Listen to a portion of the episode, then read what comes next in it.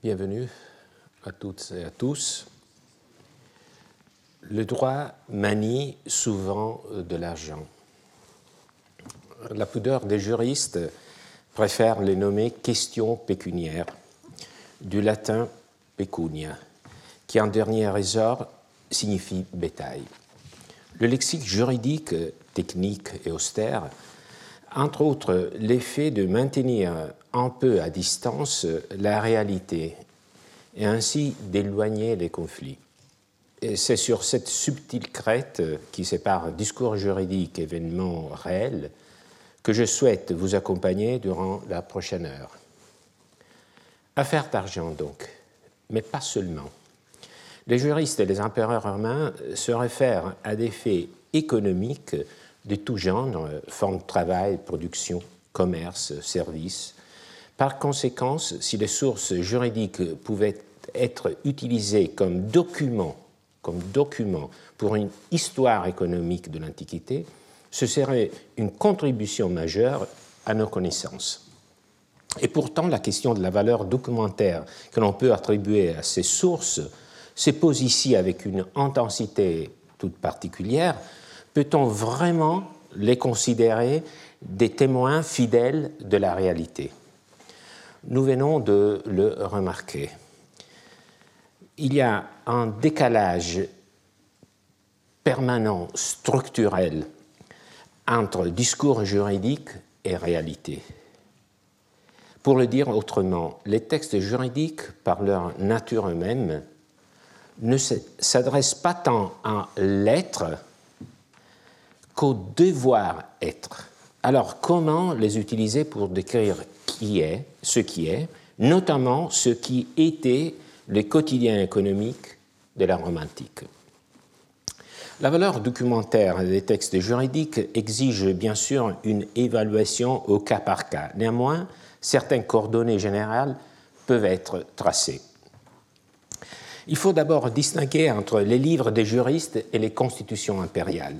Les constitutions, surtout si elles répondent à des pétitions, c'est-à-dire si elles sont émises à la suite d'une demande adressée au prince par un particulier ou un magistrat ou communauté, se réfère normalement à des événements, à des situations réelles. Donc, dans le cas des constitutions impériales, on pourrait euh, s'imaginer une certaine euh, valeur du commentaire.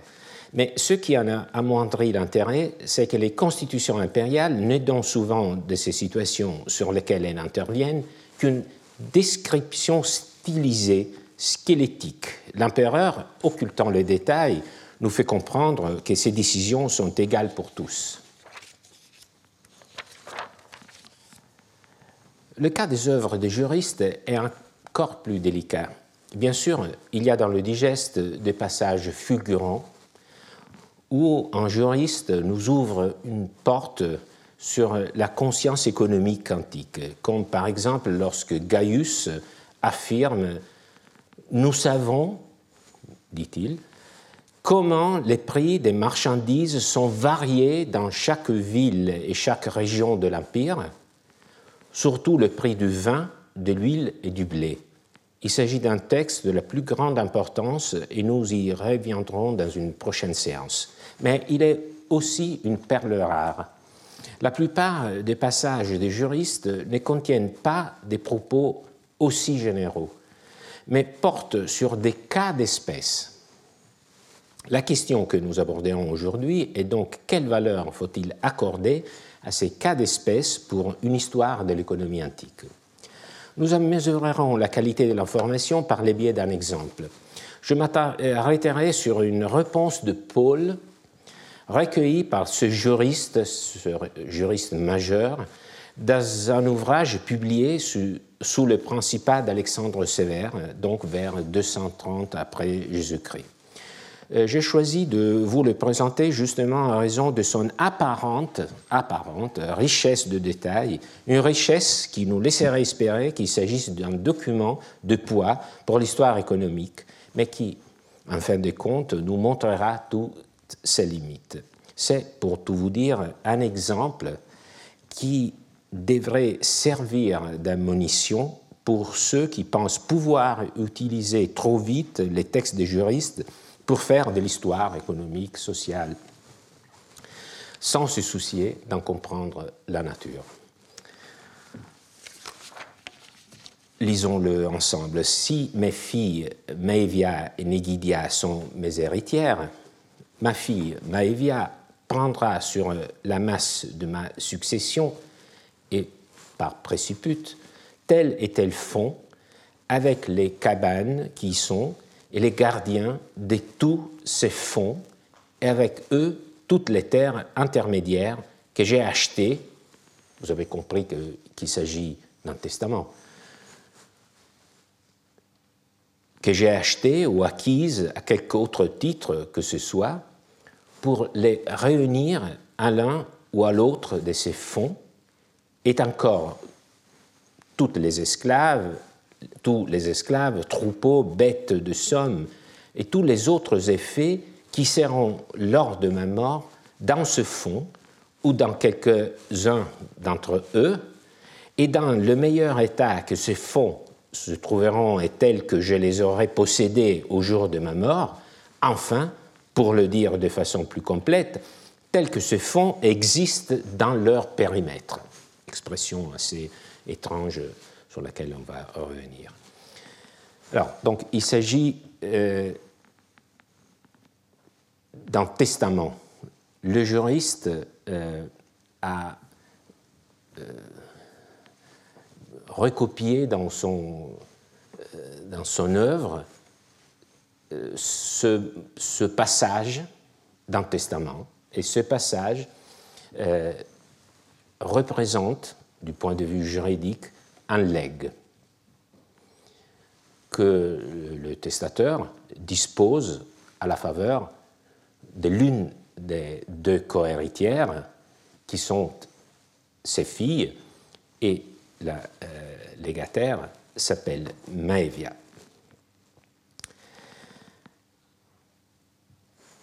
Dans un des, fonds, maintenant c'est Paul, c'est le juriste qui fait son commentaire, dans un des fonds qui faisait partie du prélègue, il y a une salle d'archives où on a trouvé les titres d'acquisition de plusieurs esclaves, mais également des actes concernant plusieurs fonds et différents contrats, et encore des attestations de la part des débiteurs. On demande si ces titres seront communs aux deux héritières. J'ai répondu que, si l'on s'en tient au fait tels qu'ils ont été exposés, les documents concernant le contrat d'achat et les obligations des débiteurs qui sont restés dans le fonds prélégué ne font pas partie du prélègue. Donc un texte euh, avec une tripartition classique, il y a euh, le cas d'espèce, dans ce cas c'est le testament, euh, après il y a la question, le, problème qui se pose par rapport à, à ce cas d'espèce, ensuite vient la réponse du, juriste. C'est une structure qu'on rencontre souvent. Alors, ce texte, dans sa première partie notamment, nous présente, pour ainsi dire, la coupe transversale d'une exploitation agricole. Les noyaux en est constitués par des parcelles de terrain au nombre de deux ou plus et que l'on imagine séparées on ne sait pas à quelle distance, autour desquelles s'agrègent progressivement d'autres parcelles avec une dynamique d'expansion euh, latifondière. Ces fonds sont pourvus de cabanes et de personnel, de bétail, d'outillage, de tout ce qui est nécessaire euh, au fonctionnement. nous accompagnons le texte par la description visuelle d'une exploitation agricole qui nous est offerte par euh, ces très belle mosaïque découverte en 1891 sur les bords du Rhône, à Saint-Romain, à Galles, près de Vienne. Elle ornait le sol d'une pièce de réception d'une villa romaine. À l'origine, elle mesurait presque 9 mètres euh, pour 4 mètres. Euh, il s'est composé d'une quarantaine de 40 tableaux. Euh, il en en reste 27 euh, euh, exposés au musée de Saint-Germain-en-Laye. Ces tableaux décrivent des activités agricoles saisonnières ou des fêtes religieuses. Ici, en rapport avec l'automne, il s'agit du labour de la semaille. De figures, sans doute des esclaves, avec des bœufs, comme il y en avait dans le patrimoine de notre testateur. Revenons donc au testament. Après la mort du testateur, on passe à l'établissement de l'état des lieux. Donc il faut euh, insérer ce texte dans une dynamique de réception, dans une pragmatique. Donc après l'ouverture du testament, on, se rend sur les lieux et euh, on dresse un inventaire. Alors, outre le bien nommément indiqué dans le testament, il s'avère qu'il existe aussi une pièce où sont archivés les documents relatifs à l'acquisition de terres, non seulement des fonds, donc les documents qui euh, attestent la propriété des fonds euh, eux-mêmes, euh, mais qui concernent aussi d'autres fonds. Et ces documents attestent aussi l'acquisition, titre propriété d'esclaves, des contrats divers et surtout, il s'agit de documents attestant de droits de créance. Il s'agit d'archives dont la variété rappelle celle des tablettes mises au jour à Pompéi Arcolanum. Cette fresque pompéienne représente une boîte à rouleau et aussi deux tablettes et aussi en sac peut-être de l'argent, parce qu'il y a ce lien entre l'écriture et la comptabilité et l'argent peut-être il s'agit, euh, le contenu de ce sac est différent. Euh, donc, faut s'imaginer cette, euh, archive, cette variété de documents qu'on a retrouvés dans cette pièce signifie qu'en plus de son activité agricole, le défunt exerçait également une activité financière. Avons-nous donc ici, dans ce passage de Paul, un document utile pour l'histoire économique de la Rome antique? C'est notre question. Avant de s'interroger sur sa valeur documentaire, il convient d'examiner rapidement le problème juridique sous-jacent. Le problème découle de la définition large que le testateur avait donnée de l'objet du legs, indiqué dans le testament au moyen d'une définition d'abord extensionnelle, c'est-à-dire énumérant les différents biens un par un, puis une définition intentionnelle qui utilise la formule que l'on ne trouve qu'ici dans toute la latinité, ita uti cluduntur, qui est probablement destinée à exprimer visuellement l'ensemble tel qu'il existe dans les limites, dans les limites, les bornes euh, des fonds. La question qui se pose est de savoir si les tablettes contenues dans les archives appartiennent également à la cohéritière prélégataire Maivia, au même titre que les fonds et tout le reste qui avait été indiqué nommément par le testateur. Autrement dit, son père a-t-il voulu inclure ou pas les archives dans son legs à Maivia? La réponse n'est pas anodine si l'on décidait d'attribuer tous ces documents à Maivia et à elle seule, cela impliquerait que Maivia devienne également titulaire exclusive des droits documentés par les tablettes, c'est-à-dire des esclaves qui sont nommés des fonds des créances. Un principe constant d'interprétation veut en effet que celui qui est légataire du document est également titulaire du droit dont le document constitue l'attestation.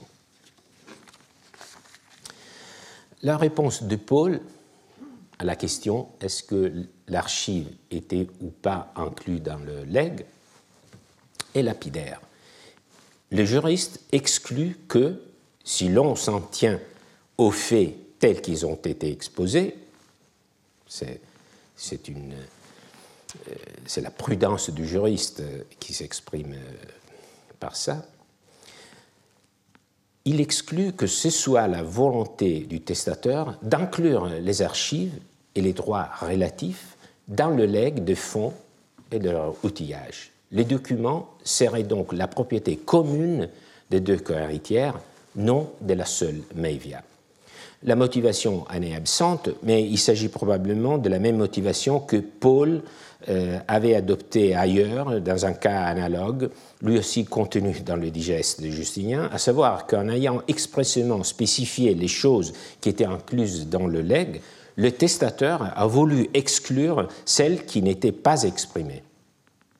Donc vous voyez la, réponse euh, en bas. Les biens qui doivent rentrer dans les legs ont été indiqués nommément. Donc ce qui a été nommé euh, y rentre et ça exclut ceux qui n'étaient pas nommés. Nous pouvons donc revenir, après avoir examiné le problème juridique euh, en tant que tel, nous pouvons revenir à notre question. Ce passage de Paul peut-il être considéré comme un morceau d'histoire économique romaine?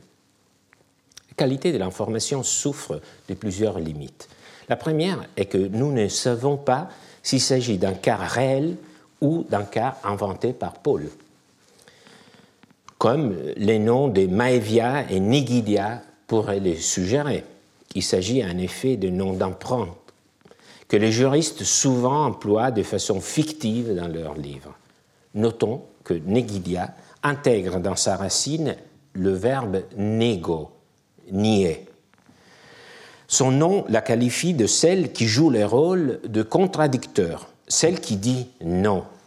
Dans ce cas, en effet, Negidia n'accepte pas que sa sœur s'approprie aussi de documents d'archives. Alors, ce doute qu'il s'agisse d'un cas fictif semble être le plus insidieux car il détruirait toute la valeur documentaire du texte pour l'histoire économique. Et c'est pourtant le, le, doute moins pertinent. D'abord, car on sait que la réponse à cet ouvrage de Paul, d'où ce passage est tiré, recueillait d'habitude des réponses authentiques provenant de clients dont les noms ont parfois été réduits par Paul à des noms fictifs, comme ici. Même la locution si l'on se tient aux faits tels qu'ils ont été exposés, va dans le sens d'un cas soumis par un client. On peut s'imaginer que c'était justement Negidia qui cherchait à, s'opposer. Ce qui nous donne une garantie du réalisme de cette situation, c'est surtout le montage des éléments. Même s'il s'agissait d'un cas d'espèce seulement fictif, ce qui est déjà peu probable, Paul, en ensemblant tous ces éléments d'une exploitation agricole, les considère bien évidemment plausibles, représentatifs de ce qui aurait pu se passer en pratique à son époque, c'est-à-dire à, l'époque de Sévère Alexandre. On peut de leur accueillir ce texte comme une description crédible d'un ensemble de biens d'un père de famille dans le premier tiers du IIIe siècle après Jésus-Christ. Mais, cela dit, quelle information peut-on en tirer vraiment? Oui, qu'au début du XIIIe siècle de notre ère, il existait des exploitations agricoles qui s'inscrivaient dans une dynamique d'expansion foncière. Leurs propriétaires pratiquaient, en recourant aussi à la main-d'œuvre servile, des activités non seulement d'agriculture et d'élevage, mais aussi de réinvestissement financier. Mais tout ça, ce n'est pas inattendu. La situation envisagée dans ce testament s'inscrit dans le modèle classique de la villa romaine, bien connu par la littérature de Rustica et par des vestiges archéologiques et qui, malgré des signes de changement à partir du IIe siècle, on sait par d'autres sources qu'elle était encore d'actualité justement à l'époque de Paul. Ce père de famille qui laisse son patrimoine à ses deux filles aurait pu dire ce que Pline a dit pour lui-même Presque tout mon bien est un domaine.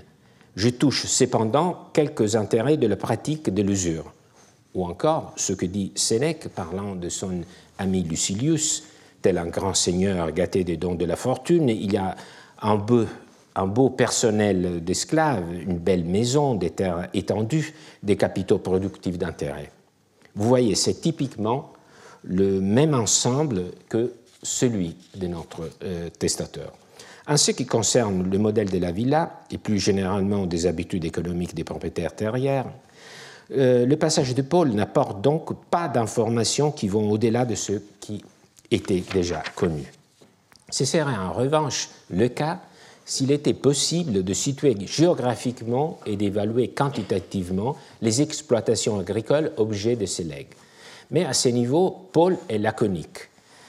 Ce que l'on peut dire, c'est qu'étant pourvu de petites habitations, les fonds de ce testateur n'étaient probablement pas équipés d'une résidence du maître, euh, ce que l'on qualifie des villas urbaines, notre, même, si elle se trouve dans l'exploitation agricole, donc c'est la, la, maison du, propriétaire, euh, mais on, peut, peut s'imaginer qu'elle n'existait pas dans ce, cas euh, euh, auquel le, Testament se réfère, parce qu'il ne parle que de cabane. Et notre mosaïque de Saint Romain Galles nous, nous offre quelques impressions, euh, bien sûr idéalisées. Et, donc ce rapprochement entre image et texte juridique euh, n'est pas euh, fait sans intention, parce que je pense qu'il s'agit dans les deux cas de représentation dans, une certaine mesure idéalisée, donc par des différents moyens mais il s'agit toujours des schémas. Donc vous voyez ici une scène du pressurage des olives euh, avec un toit euh, sur, euh, les esclaves au travail.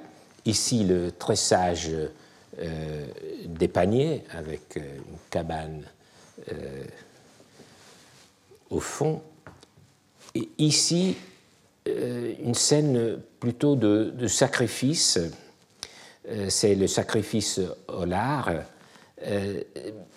Euh, celle-ci pourrait être, dans les mosaïques, la maison effectivement de résidence du propriétaire. Pour revenir à Paul, la superficie des fonds n'est pas indiquée non plus dans le texte ni le nombre d'esclaves employés ou des têtes de bétail. Nous ignorons aussi la taille du patrimoine documenté par les tablettes gardées dans les archives, même si, euh, en utilisant le mot euh, complures, il, indique qu'elle n'était pas. Euh, il y avait un nombre conséquent. Alors, vous comprenez que c'est bien différent de ce qu'on pourrait tirer de ce que pourrait apporter une fouille archéologique. Ici, nous voyons euh, une villa romaine de la Val de Suse et à gauche, vous voyez en schéma une, représentation, reconstitution moderne d'une euh, villa euh, agricole. Car évident, l'enquête de, terrain apporte des informations ponctuelles. Ceux qui ont, suivent le, cours euh, de mon collègue, euh, le professeur Brun, euh, le savent très bien. combien de données pour la reconstitution de l'économie antique l'archéologie apporte. si par contre dans le texte de notre juriste, ces données demeurent assez vagues, la plus grande limite pour leur utilisation pour une histoire socio-économique est qu'il n'y a aucun moyen de les localiser géographiquement. En Italie peut-être, ou dans une province, mais laquelle?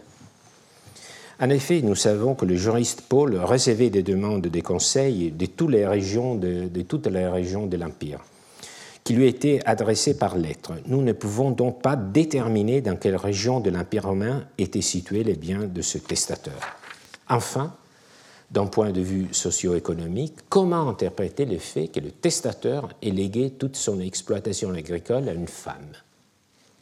Parce que la légataire reçoit l'entièreté de cette exploitation. Est cela le signe d'un rôle important des femmes en tant qu'entrepreneurs Quand fois les conclusions sont à nuancer, il faut rappeler que ce pater familias n'avait probablement que deux filles, donc il n'avait pas de choix. Et encore, quelle signification économique donner au fait qu'il a choisi à travers le legs de conserver la propriété des deux exploitations agricoles entre les mains d'une seule des deux filles Peut-être qu'il ne voulait pas briser l'unité productive, ce qui serait un signe qu'il était conscient du principe de l'économie d'échelle.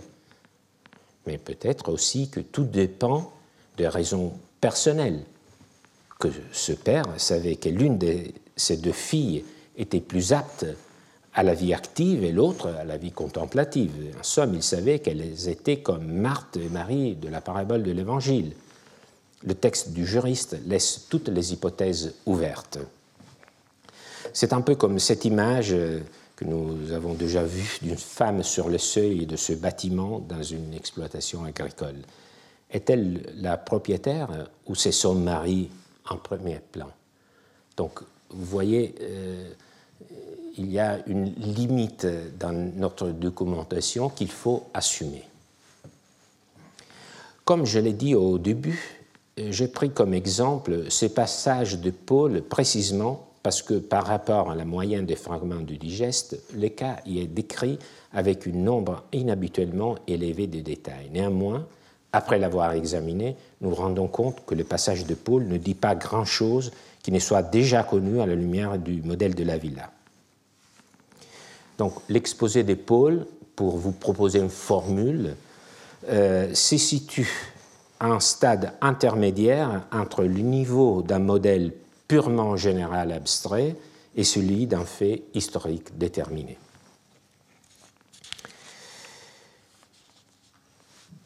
Et une conclusion se dégage, les juristes et les empereurs également, vous vous souvenez de ce que j'ai dit en début de séance, réduisent la description des faits à ce qui est strictement pertinent pour aborder la question juridique, qui seul intéresse les juristes et donc ce lien, ce lien co-substantiel entre la description du cas d'espèce et la décision juridique est ce qui met en danger la valeur des livres des juristes en tant que document de la vie économique romaine.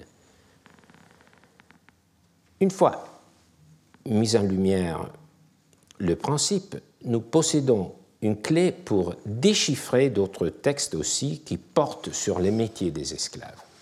Mais cette clé nous permettra aussi, je l'espère, de saisir une autre valeur des textes juridiques pour l'histoire économique, qui n'est pas celle directement du document, mais quand même de catégorisation de la vie économique romaine. Commençons par un passage d'Alphénus. Il s'agit de textes juridiques que j'essaie de vous expliquer et euh, d'analyser euh, avec vous dans leur euh, technicité, mais aussi comme document pour une histoire sociale de la Rome antique.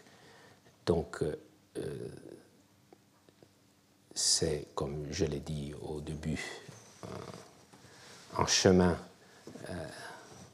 plutôt euh, difficile de s'effrayer parmi les textes, mais je suis sûr que euh, vous, vous appréciez le fait que vous pouvez vous-même contrôler euh, ce que je vous propose comme interprétation dans le texte qui vous est montré.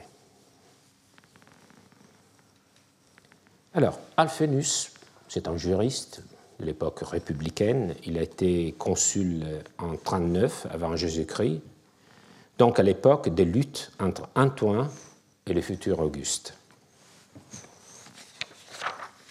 Un testateur, toujours un testament, a légué à quelqu'un tous les esclaves tisserands qui lui appartiendraient lors de sa mort. On a demandé si un esclave à qui son maître a fait quitter le métier de tisserand pour le faire travailler comme portier fait partie de ces legs. J'ai répondu c'est le juriste Alphénus qui parle, j'ai répondu qu'il en fait partie par la raison que son maître ne l'a pas fait passer d'un métier à un autre, mais qu'il l'a d'un art à un autre, mais qu'il l'a seulement employé d'une autre manière. Donc ici également, vous voyez la tripartition typique, le cas d'espèce, la question et euh, la réponse. Il s'agit d'un legs ayant pour objet tous les esclaves tisserands qui appartiendraient au testateur au moment de sa mort.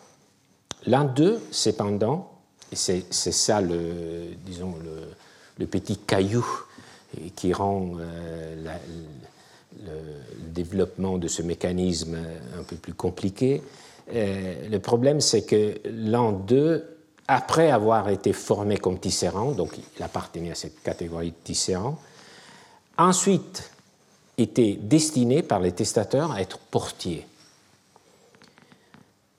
Alphénus est appelé à se prononcer sur l'étendue du legs, c'est-à-dire si parmi les tisserands, il faut comprendre aussi les portiers.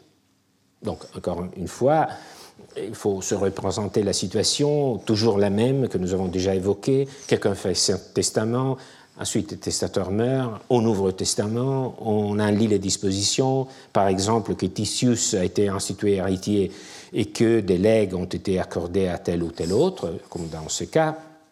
On va ensuite vérifier sur place concrètement les biens que le testateur a laissés. Et c'est là que naissent les difficultés parce que les mots, les mots qui se trouvent dans le testament doivent suffire à organiser, à gouverner la réalité, mais cette dernière est beaucoup plus riche en nuances que ce que les mots réussissent à catégoriser. Alors, pour euh, les tisserands, apparemment, il n'y a pas d'ambiguïté. Cette image euh, n'est pas pourtant celle d'un tisserand, c'est plutôt euh, le tressage de, paniers, un art comparable. Alors, donc, pour identifier un tisserand, il n'y a pas, pas d'ambiguïté, il s'agit de ceux qui ont été formés à cet art et qui l'ont exercé sous les ordres de leur maître. Mais cet esclave, qui était d'abord tisserand et qui après a été euh, euh, orienté, euh, réutilisé comme portier, où devons-nous le situer? Alors, pour répondre à cette question, il faut toujours se placer dans la tête du, testateur. Donc se poser la question, qu'est-ce que le testateur, si on lui avait posé la question, aurait répondu? Donc il faut comprendre quelle était sa volonté.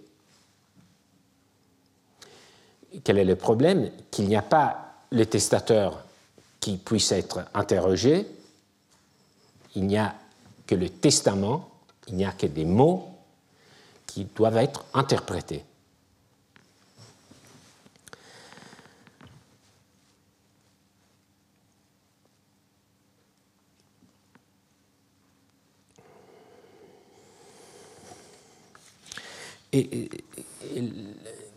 La réponse, euh, disons, le, le résultat de cette interprétation euh, a bien des conséquences. Car si on fait rentrer ce tisserand qui est devenu portier dans la catégorie des tisserands, on l'attribue au légataire. Si en revanche on le fait sortir, il restera à l'héritier. Donc vous voyez, toujours, ce n'est jamais disons, euh, quelque chose d'abstrait, ce n'est pas un jeu de mots, mais c'est une question qui a des conséquences économiques. Euh, la réponse euh, d'Alphénus est claire. Pour les juristes, le terme tisserand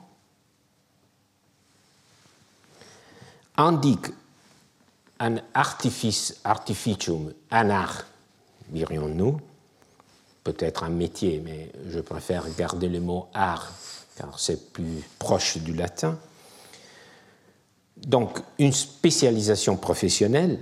En revanche, l'emploi de portier c'est un simple office, non pas, il ne s'agit pas d'un art. Donc nous commençons à voir à l'œuvre une catégorisation antique du travail. Le cas inverse est considéré par Martien, un juriste, lui, du IIIe siècle après Jésus-Christ, donc il y a presque trois siècles entre le, texte d'Alphénus et celui des Martiens, mais il y a ce présent dilaté qui permet aux juristes de dialoguer entre eux à une distance euh, euh, bien étendue. Alors, euh, Martien dit, si l'on fait passer un esclave d'un office à un art, quelques juristes pensent à bonne raison que les legs est éteint parce que la destination d'un esclave est changée par l'apprentissage d'un art. Il n'en est pas de même d'un esclave cuisinier qui a été fait ensuite porteur de litière. D'abord, une remarque, stylistique, je pense que vous l'avez remarqué, ce passage n'est pas construit selon l'habituel trépartition cas question-réponse. La raison en est simple, il provient d'un genre littéraire différent, il y a aussi des genres littéraires dans la littérature juridique romaine, il s'agit d'un manuel d'institution et non d'un recueil de consultations à des clients, comme c'était le cas pour Alphénus et aussi pour Paul. Alors, cela dit, le problème juridique est analogue à celui dont euh, parlait le passage précédent d'Alphénus, seulement il est spéculaire, un miroir. Ici, nous avons un legs qui indique les esclaves, c'est leur, office, donc leur euh, emploi simple. Euh, par exemple, portier. imaginons que celui-ci est un, portier, un ostiarius qui regarde ce qui se passe sur une rue de Pompéi, début, près du seuil de la domus dont il était justement le gardien. Avant de mourir, toutefois, le testateur lui a fait apprendre un métier spécialisé, par exemple, justement celui de tisserand que nous avons vu dans le texte précédent. Alors, rentre-t-il encore dans la catégorie des portiers ou en est-il sorti? Vous vous souvenez du cas précédent, on disait le tisserand, qui est devenu portier, ne sort pas de la catégorie des tisserand. Et dans ce cas inverse, qu'est-ce qu'il en est? La réponse de Martien est cohérente. La spécialité prévoit, prévaut sur l'emploi générique. C'est la logique qui le conduit vers euh, cette réponse. le spécifique prévaut sur les génériques et aussi une sorte de sociologie du travail. Pour les Romains, il y avait des métiers spécialisés fondés sur un art et des emplois de simple, de simple exécution. Cela est confirmé par la fin du texte où les juristes affirment que si en revanche celui qui exerçait un art, un artifice tel qu'un porteur de litière, est ensuite appliqué et, été ensuite appliqué à un autre art, celui du cuisinier, il ne perd pas la qualité de porteur de litière qui, en tant que de plus haut niveau et spécifique, demeure prévalente. Alors, euh, ici, nous avons un boulanger. Euh, ici, ce n'est pas un porteur de litière, mais ça donne à peu près l'idée, ce sont plutôt de, c'est le transport du fumier. Alors, on pourrait s'en étonner que le porteur de litière soit considéré, disons, spécialisation qui prévaut même sur celle de, cuisinier. Euh, mais cette sociologie du travail défendue par les juristes est confirmée par Sénèque le rhéteur, qui nous raconte une petite histoire de l'entourage d'Auguste concernant Timagène, un homme, euh, un érudit, euh, réduit en esclavage après la prise d'Alexandrie en 30 avant Jésus-Christ. Donc, euh, Sénèque nous dit Timagène était un homme à la parole piquante, trop, trop libre, sans doute libre, la, la, parole était libre, sans doute parce que durant beaucoup d'années, lui, Timagène, ne l'avait pas été lui-même. Timagène, devenu esclave cuisinier, des cuisiniers porteurs de litière. De ce poste, il s'est élevé jusqu'à l'amitié de César, d'Auguste. Mais il s'inquiétait si peu de ces deux conditions, celle où il se trouvait et celle où il s'était trouvé, que César, Auguste, irrité contre lui pour beaucoup de motifs, lui ayant interdit l'accès de sa maison, Timagène brûla toute l'histoire qu'il avait écrite des actions d'Auguste comme pour lui interdire à son tour l'accès à son talent. Donc c'est un épisode du point de, vue littéraire magnifique parce qu'il y a toute une sorte de, de, chiasme, d'inversion, euh, euh, de, symétrie. Mais en gros, ce que nous, nous en euh, retenons, c'est cette petite carrière de Timagène, cette ascension de cuisinier à porteur d'élitière à ami d'Auguste. donc porteur d'élitière, chauffeur, euh, dirions-nous, est considéré comme un pas en avant par rapport à cuisinier. Pour conclure, lisons un passage toujours de Martien qui évoque la division du travail à l'intérieur des familles serviles. Si un esclave expert dans plusieurs arts et que les cuisiniers ont été légués à une personne, les tisserands à une autre, les porteurs de litière à une autre encore, on doit dire que cet esclave, expert dans plusieurs arts, appartient à celui à qui ont été légués les esclaves dont le métier était celui qu'il pratiquait le plus. Donc, perspective est toujours la même. Utiliser les mots du testament pour distinguer concrètement entre les esclaves laissés par les testateurs. Et ce texte développe un, problème effleuré par, euh, par, le texte précédent. Et il y avait des esclaves qui exerçaient plus qu'un métier. Nous, avons vu le, le, porteur de litière qui devient cuisinier. Euh, et c'est de ce fait qui naît euh, le problème qui intéressait Martien en tant que juriste. Comment déterminer dans quelle catégorie faire entrer un esclave avec plusieurs spécialisations si son maître, dans le testament, avait légué chaque catégorie d'esclaves qualifiés par leur art à des personnes différentes. Donc s'il y avait des esclaves qui avaient plusieurs euh, métiers, plusieurs spécialisations, comment faire euh, La réponse de Martien est assez nette l'esclave à plusieurs métiers sera agrégé à la catégorie dans laquelle il fournissait les plus souvent son travail auprès du défunt. Pourquoi est-ce qu'il répond? J'aimerais vous poser la question, mais j'essaie de vous répondre directement. Euh, c'est parce que euh, ce que Martien était en train de faire, c'était de comprendre la volonté du défunt. Et donc, la volonté du défunt dans un, cas complètement ambigu, parce qu'il y a un esclave qui appartient du point de vue de la qualification à deux catégories différentes. Donc la volonté du testateur, on la comprend si on pense que si, si lui, il a euh, appliqué un, un, esclave qui avait deux spécialisations, surtout à une spécialisation, c'est qu'il le pensait sous cette catégorie. Donc c'est encore une fois question d'interprétation de la volonté du défunt. Donc on passe du mot euh, de, la catégorie à la pratique, parce que dans cette pratique, il y a aussi la façon, euh, on trouve la façon euh, dont le testateur pensait cet esclave.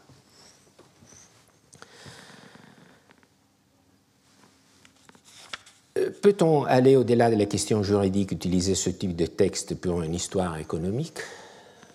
C'est encore une autre question d'aujourd'hui.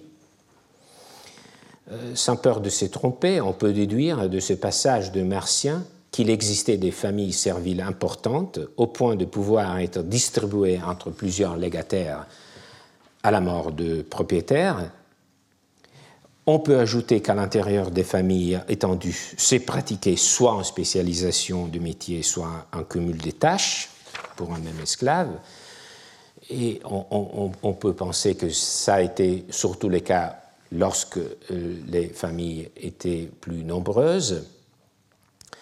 donc la spécialisation était pratiquée où les familles, il y avait plus d'esclaves. Et, vous savez, Cicéron raille le maître qui, avec mesquinerie, utilisait le même esclave comme serveur au banquet, comme portier recevant les invités à l'entrée.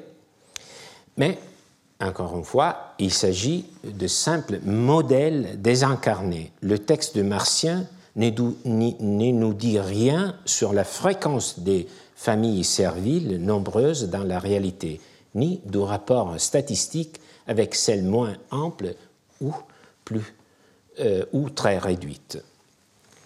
Euh, revenons brièvement sur la question juridique à l'aide de ce schéma. Ce qui intéresse les juristes, savoir si le passage d'un emploi à l'autre implique un changement de définition de l'esclave, le faisant sortir ou pas de la catégorie que les testateurs avaient utilisée pour les legs. S'il apprend un art, oui, il change de catégorie, flèche verte. Si, ayant déjà un art, un métier, il est employé dans un office plus bas, il ne perd pas sa qualification, sa dénomination. Que pouvons-nous alors apprendre des textes des juristes? Je dirais que les juristes nous fournissent un lexique qui catégorise la réalité ancienne. Elle ne la décrit pas ponctuellement et la modélise. Cela ne doit pas nous étonner car les juristes, pour pouvoir maîtriser les faits, les soumettre à un régime juridique, doivent en amont réduire ces faits à des noms, les styliser. C'est pourquoi nous pouvons tirer des livres des juristes la façon dont les Romains cataloguaient le monde.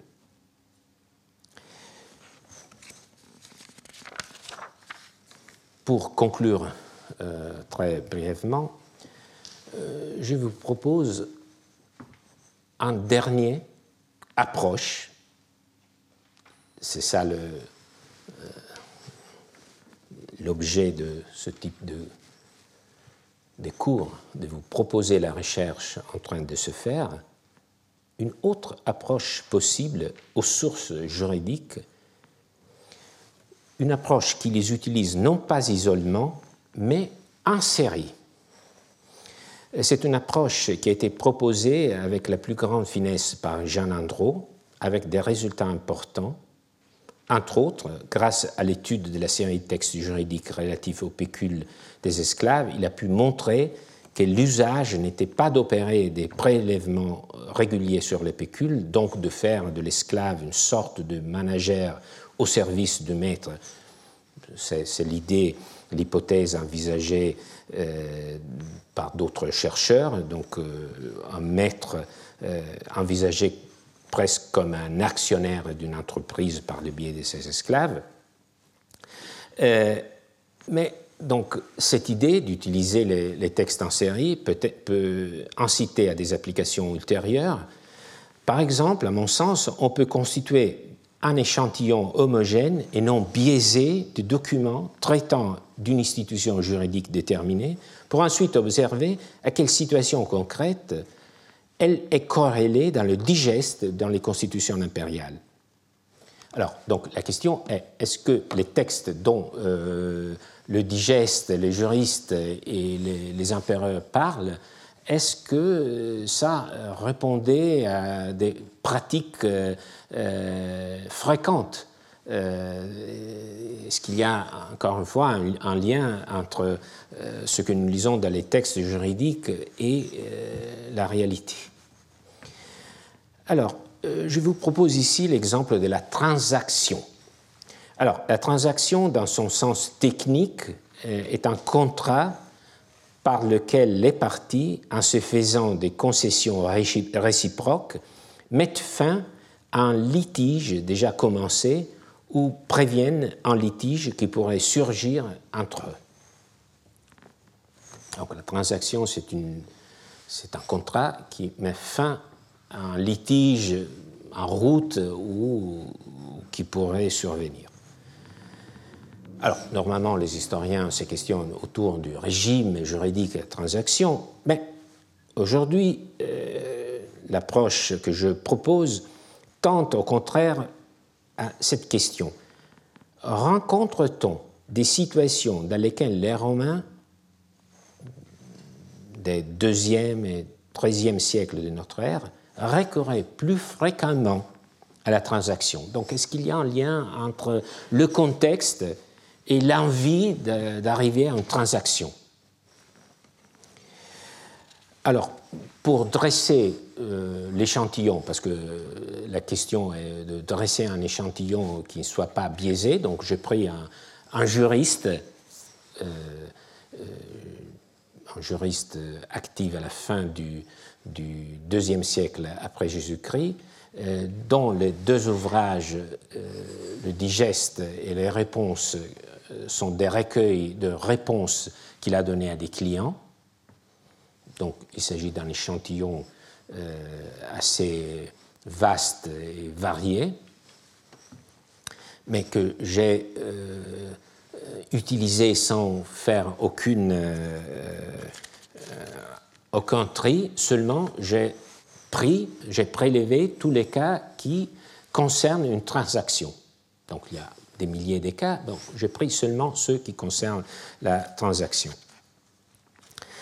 Et, et comme vous, le verrez, je fais la même chose avec les constitutions impériales à peu près de la même période, même si un peu plus, étendue. Alors, vous voyez dans ce tableau, euh, d'abord les, sources euh, à gauche, euh, à droite, vous voyez la matière du litige, donc dans quel contexte? Par exemple, ici, il s'agissait d'une question, d'une transaction à partir euh, d'un cas de succession. Ici un crédit, ici encore succession, achat, tutelle, succession, tutelle, division d'héritage, testament. Et ici, il s'agit des données qu'on peut tirer des textes concernant les parties.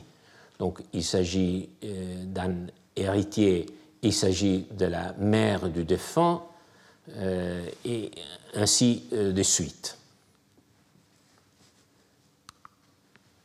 Même chose pour les constitutions impériales.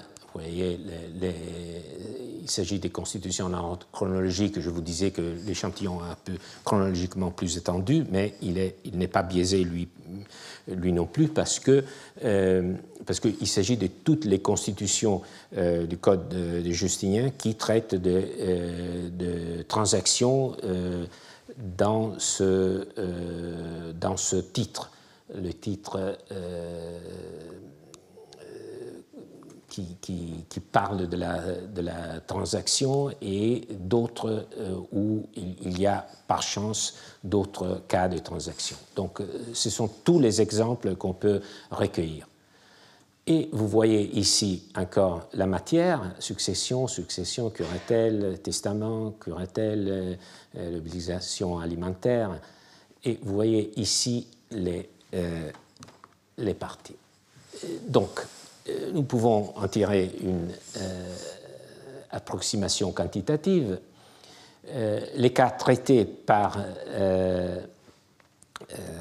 par les juristes concernent six fois des questions succession, deux fois, donc la colonne droite, une tutelle, deux des contrats, et dans neuf cas sur dix, les parties qui arrivent à une transaction étaient des héritiers. Donc ils n'étaient pas les parties euh, originaires euh, d'une relation, comme s'il s'agissait par exemple d'un contrat, le débiteur et le créancier, mais il s'agissait toujours, euh, d'une façon ou de l'autre, des successeurs, des héritiers. Et pour ce qui concerne les constitutions, le cadre n'est pas dramatiquement différent. 6 cas sur 13, la moitié, concernent euh, des successions, 5 une tutelle, 1 obligation alimentaire et 1 une question contractuelle, dont l'une des parties est une cité, ce qui est intéressant aussi. Donc, qu'est-ce qu'on peut en tirer? Et nous arrivons aux conclusions.